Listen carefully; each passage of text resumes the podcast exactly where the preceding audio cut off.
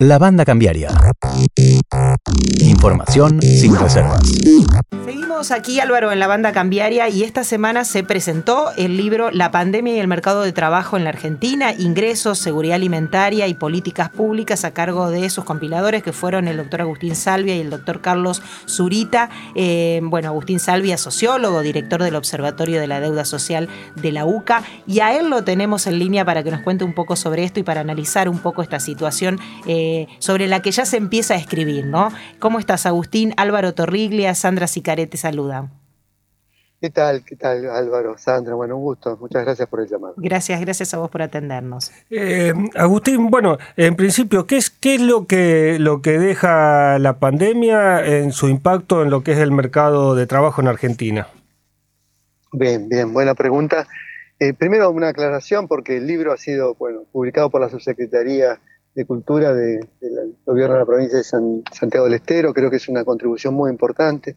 Han participado en las investigaciones eh, más de 15 centros de investigación, 21 investigadores de todo el país en el marco de un programa de investigación sobre la sociedad eh, argentina contemporánea, que es PISAC, y con el apoyo de la Agencia Científica y Técnica a nivel nacional.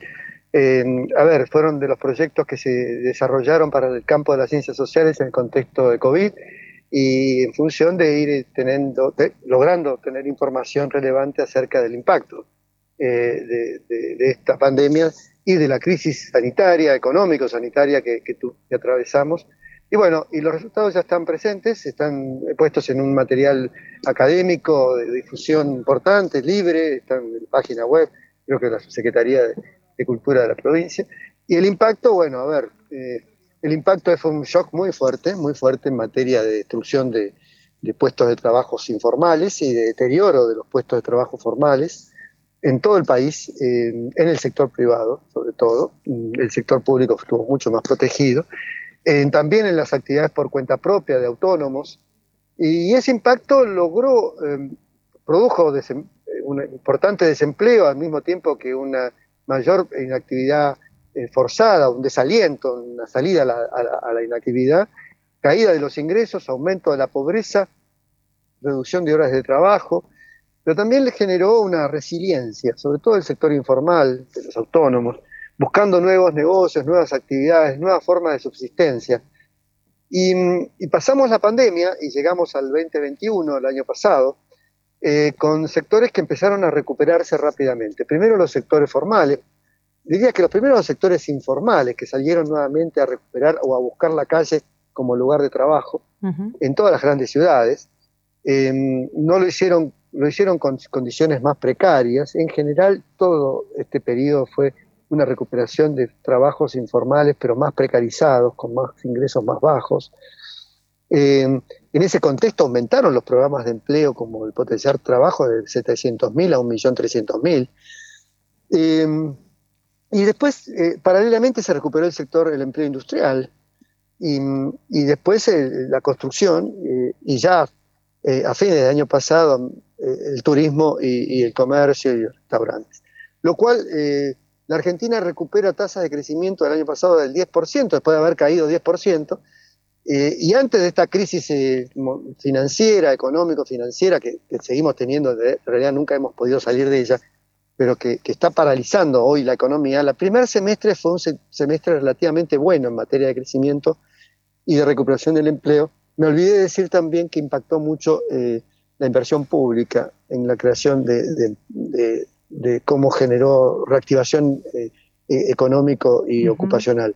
Ahora, el, balance es que salimos mejores o peores de la crisis eh, habiendo caído 10% y recuperado 10%, y un, un, último trimestre, eh, digamos que una primavera electoral como la que tuvimos el año pasado, y un verano postelectoral como el que tuvimos ahora, salimos peores o mejores a esta altura del partido. Mira, no, estamos peores. el sector privado apenas ha recuperado, se ha recuperado con respecto a lo que tenía el contexto prepandemia, pero con salarios más bajos, con salarios más pobres, y con condiciones en realidad en general para los asalariados, más, con menos asalariados privados, con más autónomos eh, independientes, eh, y el sector informal con más trabajo precario, más, con ingresos más bajos. En realidad el mercado de trabajo ha sufrido un deterioro. Eh, con una economía social todavía más voluminosa, eh, más pobre que la que había antes, y ahí viene el debate sobre el salario universal y si la, o una renta o, qué hacer, ¿no? hoy por hoy hay recuperación del trabajo de construcción, que fue, ha sido, creo que, y de los servicios informales, que es muy importante.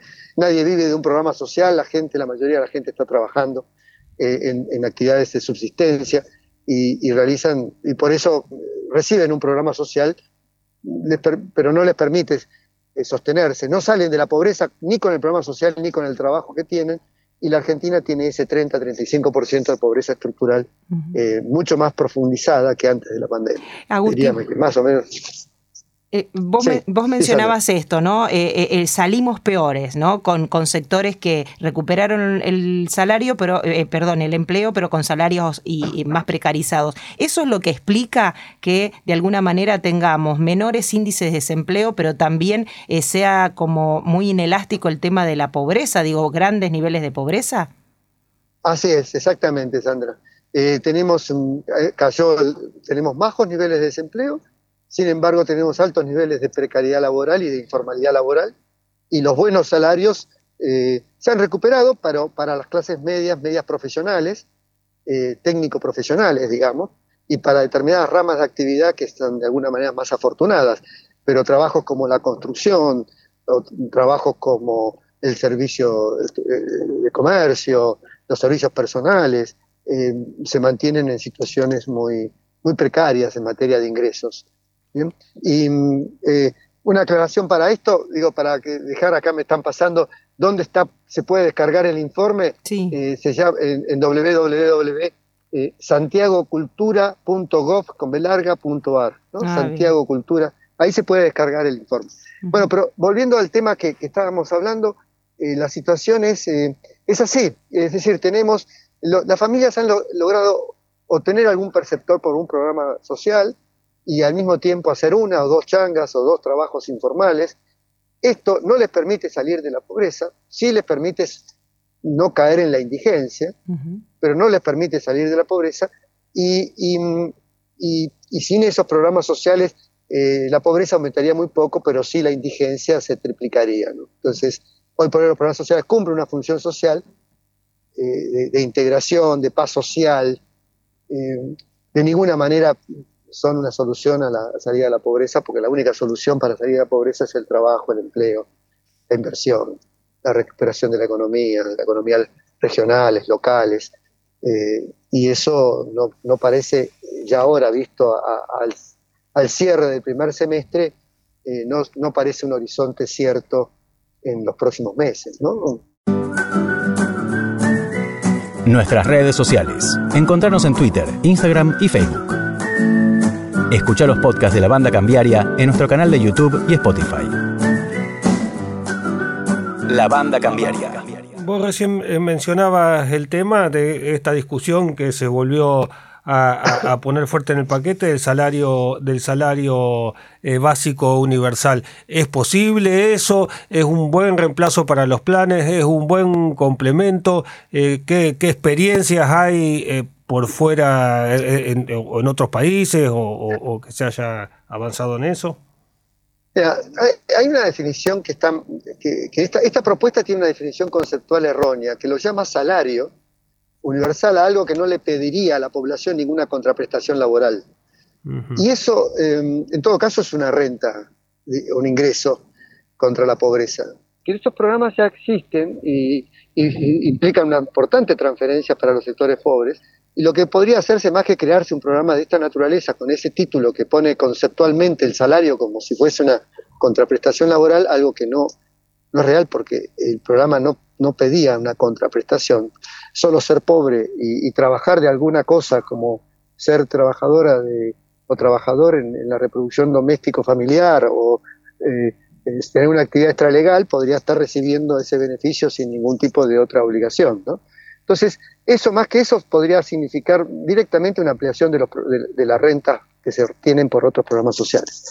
Eh, sin embargo, bueno, se ha hablado del IFE, que produce, que tuvo una demanda de 9 millones de personas, y, lo, que no se dice cuando se dice eso es que 6 millones ya eran beneficiarios de los programas sociales, y 3 millones, o la mayor parte de los 3 millones, lo eran de hogares que ya eran, que tenían algún otro beneficio social. Entonces eran personas de ya de hogares que estaban cubiertos. los programas sociales tienen una alta focalización en Argentina y están muy bien atendidos. Podría haber un millón, podría haber 300 mil, 500 mil, hasta un millón más de beneficiarios, pero eso no implicaría movilizar un nuevo programa como el que se está hablando.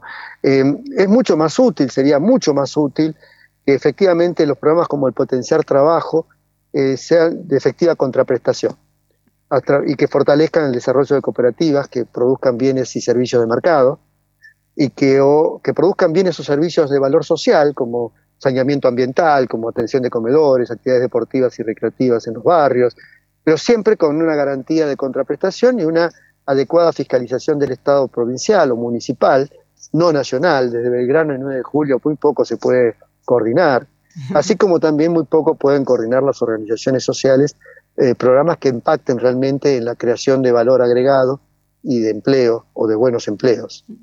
Y en ese sentido, digo, eh, la vicepresidenta en el último discurso hizo, o en el penúltimo hizo un, hincapié, o, al menos instaló ese debate que vos mencionás, ¿no? De qué manera las organizaciones sociales y el Estado Nacional puede, puede mm, eh, administrar los planes sociales. Digo, ¿considerás que desde los municipios, los intendentes y de otra manera se podría administrar y podrían ser eh, un poco más orientados a lo que vos mencionás, que es la, es la contraprestación? Sin duda, desde la provincia del municipio basta que no se constituyan en mecanismos de clientelismo político, ¿no? Digo, eh, más, no se constituyan, es decir, reemplazar eh, organizaciones sociales por intendentes que manipulan eh, a los segmentos sociales pobres, obviamente no es ganancia social ni, ni, política.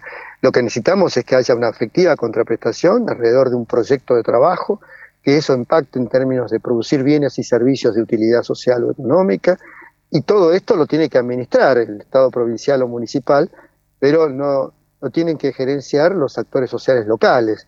No hablo acá ya de hasta incluso de las propias organizaciones sociales, pero a nivel local, con proyectos chicos, efectivamente que garantizados, que se lleven adelante esas actividades, debidamente fiscalizados, en donde no sea una manipulación política de la gente, en donde efectivamente se cumplan los objetivos que se proponen. Todo esto lo tiene que administrar un Estado inteligente y responsable, eh, con administraciones locales que fortalezcan y empoderen a los municipios, porque en realidad los servicios, toda la labor social la hacen los municipios, es decir, hoy por hoy, o la provincia, salud, educación, eh, promoción del hábitat, de la vivienda, de la, de la, promoción social en general, tiene que ser una herramienta más del municipio como para promover justamente el trabajo, el empleo genuino, vía, eh, no a través de un servicio de una empresa privada, porque difícilmente esa población va a ser contratada hoy por una empresa privada, aunque podría ocurrir en una pequeña y mediana empresa si flexibilizáramos un poquito las normas laborales para la microempresa.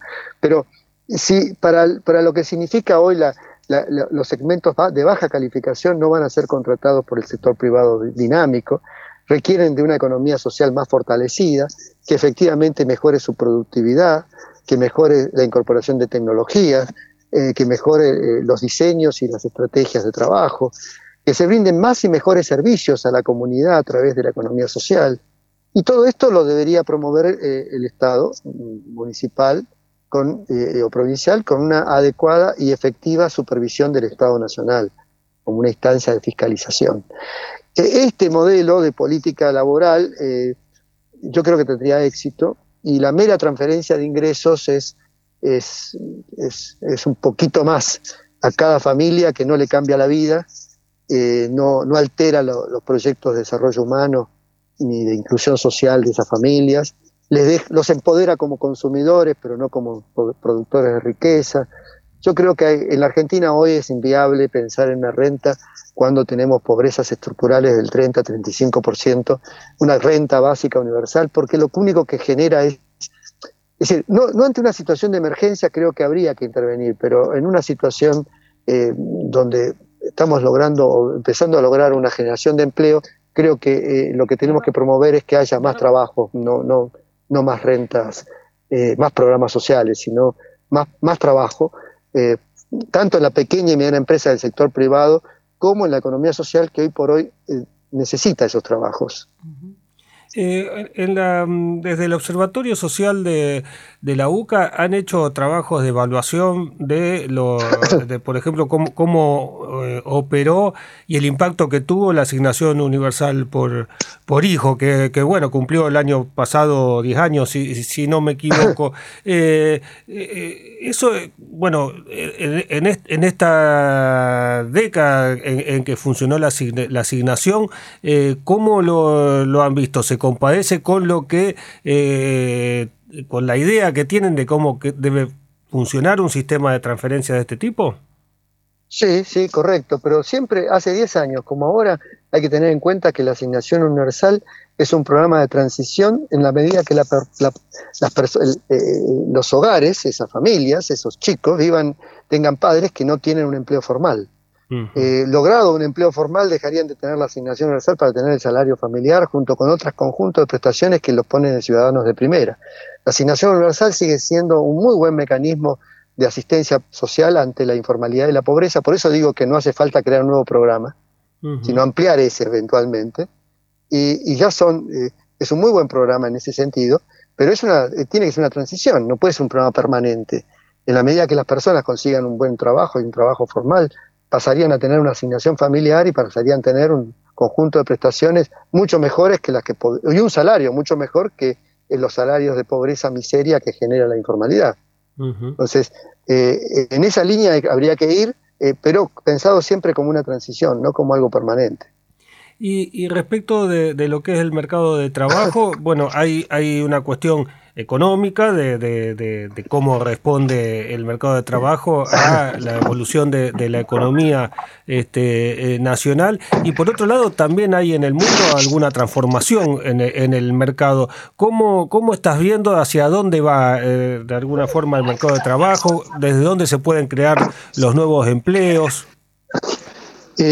a ver, es un tema largo para discutir. Digo, creo que necesitaríamos otra entrevista. porque, eh, a ver, hoy por hoy eh, la crisis que se está... Hoy la construcción está generando muy buen, mucho trabajo y mm, las nuevas, eh, las nuevas tecnologías, la informática también, deberíamos desarrollar servicios técnicos profesionales en todos los campos de los servicios sociales, de los servicios productivos, que generen empleo que permita la capacitación y la calificación. Em, el desarrollo de, nuevas calificaciones. Nos está faltando formar esos recursos humanos.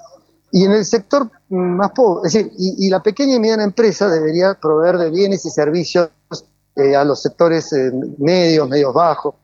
Y esos servicios y esos bienes deberían ser producidos con mayor tecnología, con mayor productividad. Em, bueno, todo esto eh, requiere de políticas de desarrollo. Eh, junto con una economía social que debería aumentar su productividad. Em, eh, tengo un problemita, ¿saben qué? Porque tengo que atender, ya estoy en el mostrador del aeropuerto. bueno, eh, hasta ahí tengo que llegar, hasta ahí, tengo que llegar. Está bien, está bien.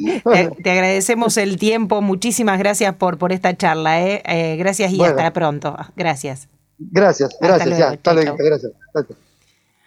Así pasaba Agustín Salvia, bueno, él es sociólogo, es director del Observatorio de la Deuda Social de la UCA y es un compilador, eh, junto con Carlos Zurita, del libro La pandemia y el mercado de trabajo en la Argentina, ingresos, seguridad alimentaria y políticas públicas, que como nos comentó, se puede bajar en forma libre en www.santiagocultura.gov porque esto fue en realidad eh, auspiciado por la Subsecretaría de Cultura de la provincia de Santiago del Estero y eh, elaborado a través de eh, la investigación de unos 15 centros de investigación de todo el país que fueron aportando a lo que es eh, el impacto de la pandemia. La verdad, Álvaro, es impresionante sentir cómo los tiempos fueron volando y ya hay bibliografía sobre el impacto de algo que vivimos en tiempo real hace muy poco tiempo. Hace muy poco, sí, es verdad. Es este, la verdad que es sorprendente. Exacto. Bueno, seguimos en un ratito, ya finaliza la banda cambiaria, quédese que ya le contamos las últimas cositas de este programa.